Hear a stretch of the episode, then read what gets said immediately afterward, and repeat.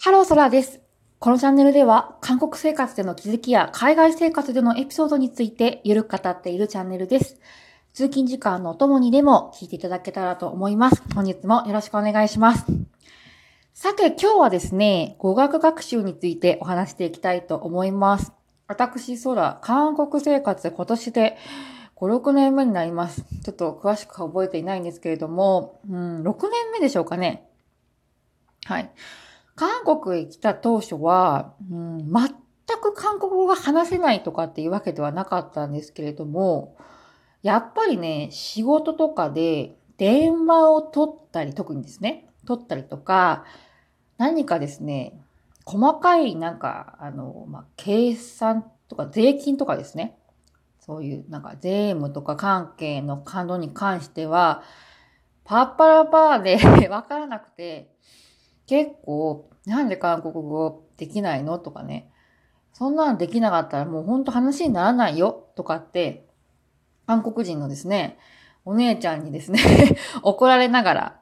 まあ、あの、授業を積み、えー今、早5年ですね。どうですか？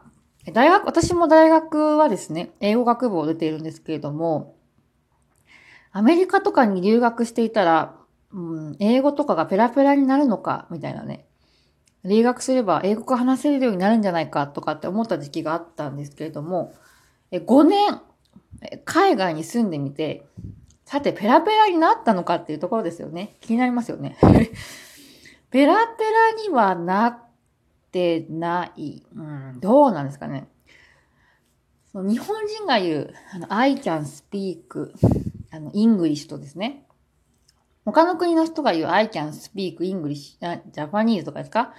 もうちょっと違いますよね。日本人って結構完璧、パーフェクトになってもまだ私英語喋れないんですとかっていう人いるじゃないですか。何基準で話せるか話せないかっていうかにもよるので、なんとも言えないんですけれども、うん、韓国語話せますか？って聞かれて、私は今、ちょっとなら話せますって答えてるんですけど、どうですかね、うん、今、まあ、強制をですね、韓国でしていますけれども、歯医者さんとのやりとりは問題ないし、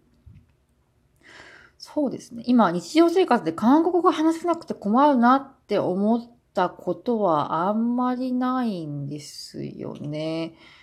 うん、なので、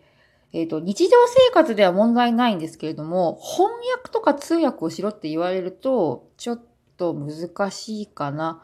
っていう感じですね。かろうじて話せる、流暢ではない、その、言語のスペシャリストではないですけど、日常生活で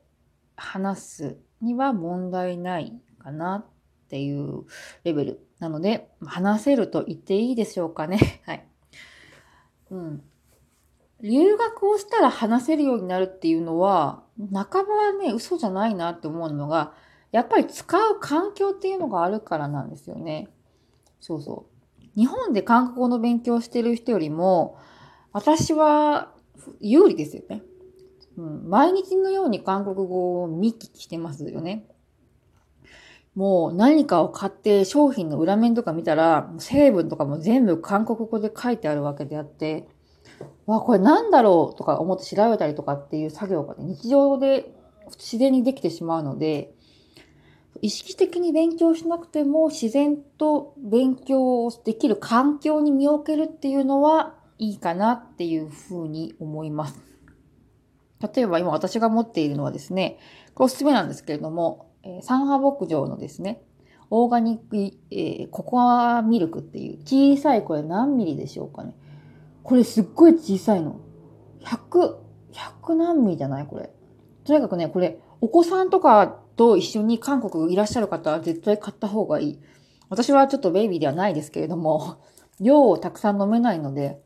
えー、スーパーとかで売ってます。えー、サンハ牧場のユユギノンですね。ユギノンココアウユってやつ。買ってみてください。えー、話がずれました。このユギノンっていうのも、私、日本で韓国語を勉強してた時に、習わなかったですね。うん。えー、ユギノン。日本語では何ですか？有能有、わか、日本語でわからない。オーガニックってことですね。有機能みたいな。あります？そんな言葉。問題はですね、日本語で、えっと、有、有機能っていう言葉を習ってないので、その、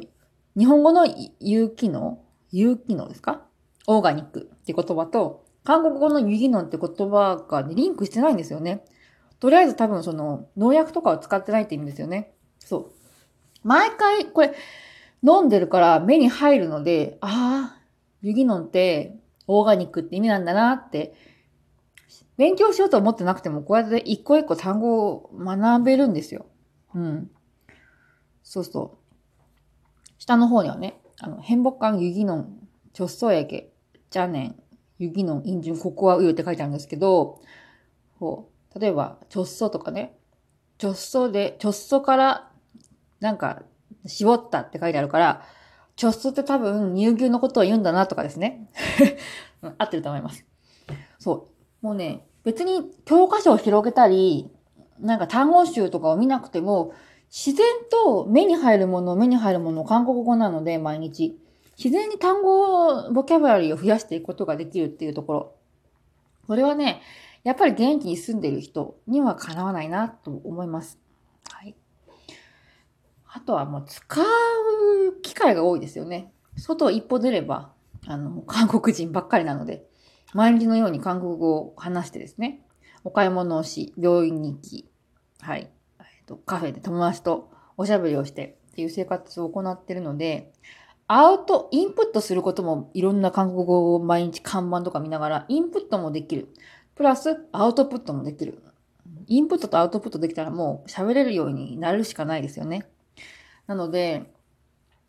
言語に触れる機会、時間っていうのが長いっていう意味では、留学する、その地域、その言葉が話されている地域に身を置くっていうのは意味があるなというふうに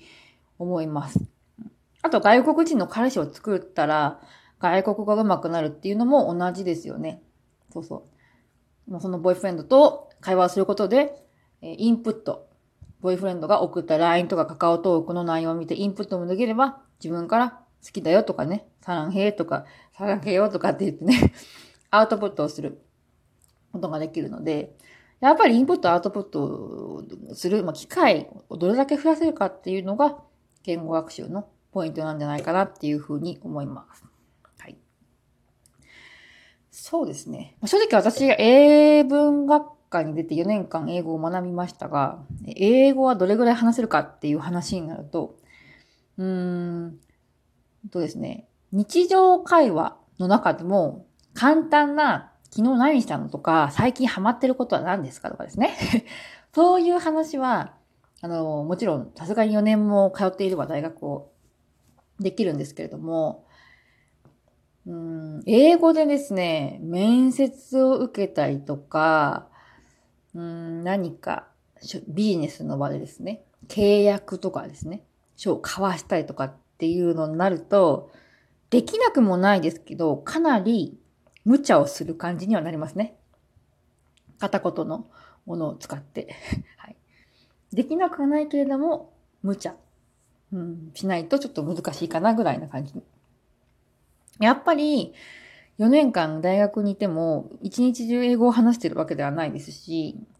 まあその、英会話の授業ね、がいっぱいあった大学ではなくて、英文学科だったので、英語で詩を読んだりとかですね 文学を読んだりとか、うん、あと英語学ですね。英語のこと、英語という言葉の音の成り立ちとか、歴史とかとかですね。そういうところを学んでたので、ペラペラかって言われたら話せなくもないけれども、やっぱり多分今アメリカに行って、えっ、ー、と、相手の言ってることが聞き取れなかったりっていうのは日常茶飯事であるんだろうなとは思います。はい、そう。やっぱりね、うん、身を置くっていうのは早いですね。で、やっぱり留学とかってね、いうのは、あの、お金がないとできない話ですから、経済的に厳しかったりね、するご家庭とかだと、行きたくても行けないっていう人も出てきますよね。そうそう。だからやっぱり、まあ、アルバイトとかね、してね、あの自分で作ればいいって思うかもしれないですけれども、やっぱり親がポンって出して、あの、くれて行く、行く人とね、うん、やっぱりね、そうは言っても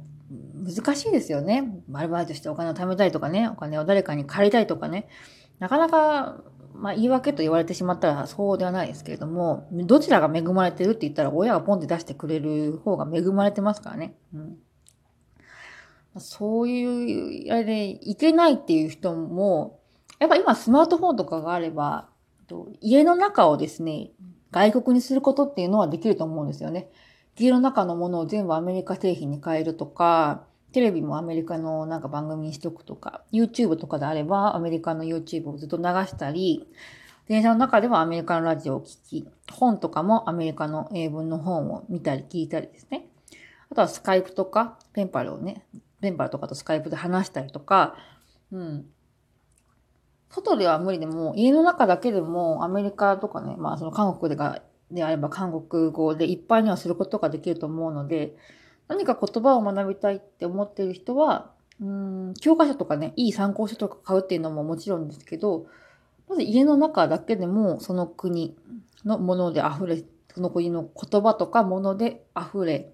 る、溢れさせるっていうのは、